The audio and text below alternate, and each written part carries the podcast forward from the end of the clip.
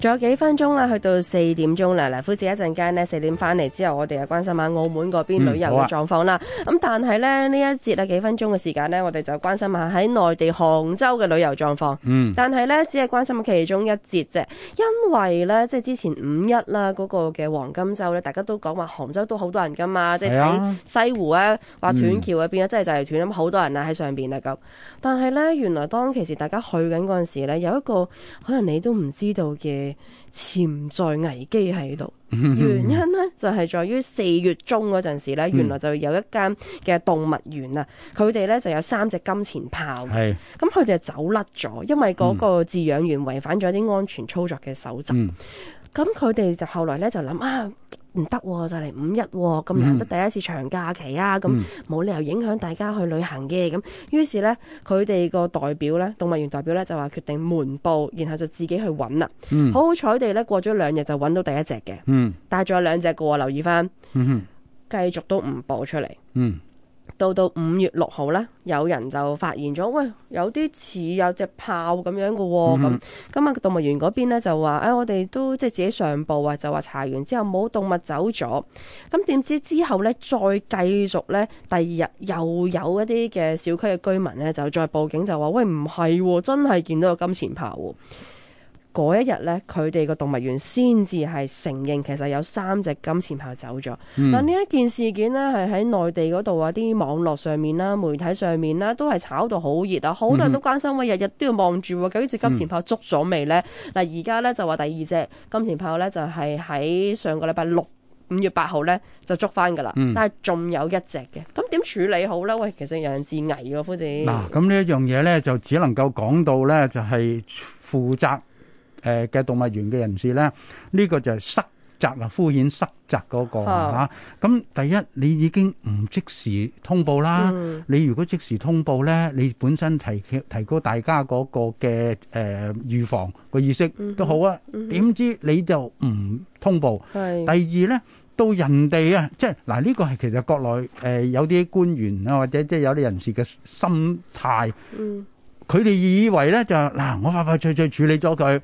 揞住咗啦。嗯唉，我如果能夠三隻都捉翻咧，就冇事咯。咁如果係就好嘅，佢哋嘅心態都係過咗咁噶咁嘛多日。咯，啊，即係等於咧有啲嘢爆發咗啦，爆發咗之後，誒唔好出現啦，但係等大家唔知先咁樣。咁而家咧就揾到兩隻，仲有一隻，咁大家都可以預計啊。嗯咁誒，佢哋用好多努力，就包括咗呢個啊，準備咗成九十隻山雞啊，啊啊，即係上山啊，做餌啊，其實除咗話係揾一啲利之外啊，夫子，其實佢哋而家講緊呢係揾咗四千人次喺度揾搜哈哈搜山啊，即係包括公安特警啦、嗯有獵人啦、消防員啦咁樣，嗯咁啊用晒好多技術㗎啦，無人機啊、望遠鏡啊等等等等，真係暫時都仲未揾到。嗯其實呢度咧又有少少咧係之前嘅預防工作。嗯因為咧，如果你呢啲動物咧，一般嚟講啊，無論喺動物園自己室誒裏邊係出生嘅，或者外邊嚇、野外咁樣，嗯通常一般咧，你即刻有晶片啊植入佢嘅體內噶嘛，啊啊啊然之後你去追查就容易噶嘛。嗯咁而家按資料所顯示咧，最低限度冇啦。嗯如果唔係咧，你真係大海撈針喎、係啊你幾千人一個深山野嶺裏邊。冇錯同埋咧，呢啲金錢豹佢喺裏面走出嚟，佢一定好高嘅預防嗰個警惕嘅意識，一定唔會咁容易俾你捉翻㗎啦。嗯咁所以而家官方就話：，唉、我哋都係要保護居民，咁啊 OK 啦。點保護咧？派啲鋼叉俾佢哋啦唉，。呢啲唔係官方嘅，係屋苑自己做嘅啫。即係呢，即係即係我意思就係話，你事後嗰個補救，哦，你而家就只能夠咧係誒防到幾多得幾多啦。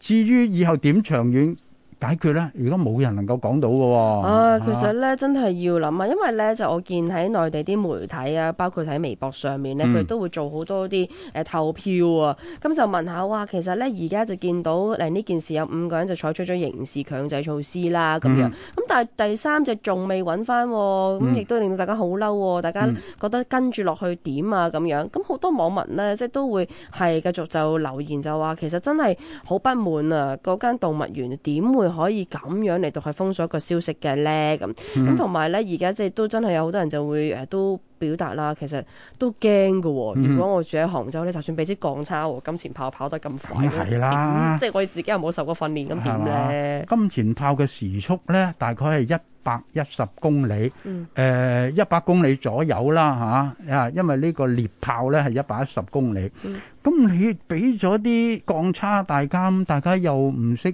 即係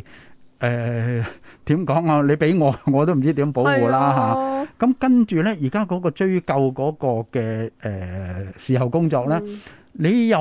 冇一定嘅把握。嗯嗱，咁所以咧，去到呢度嘅時候咧，我諗只能夠咧就係繼續呼籲大家要小心啦。咁另外咧就係、都有誒唔、同動物你個群體生活嘅，嗯即係如果你話人類誒、呃、群居嘅。咁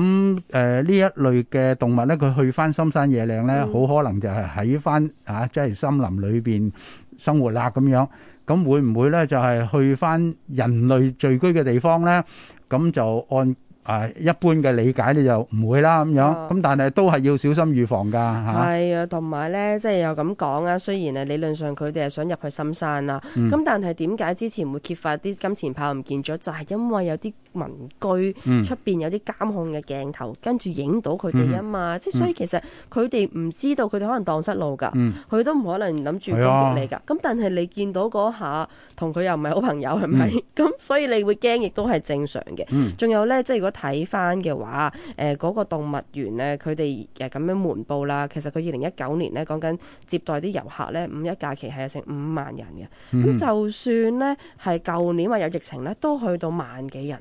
咁你諗下，如果佢哋真係咁瞞報，我啲遊客去到嗰度附近，其嗯實隨時咧上萬人嘅生命安全咧係受到威脅㗎，所以你都無怪乎點解國內咁嬲咯。所以呢個係一個責任感嘅問題，唔單止動物，所有嘢都唔好瞞報。嚇冇錯如果唔啦係咧，就即係啊，大家都唔唔願見到嘅。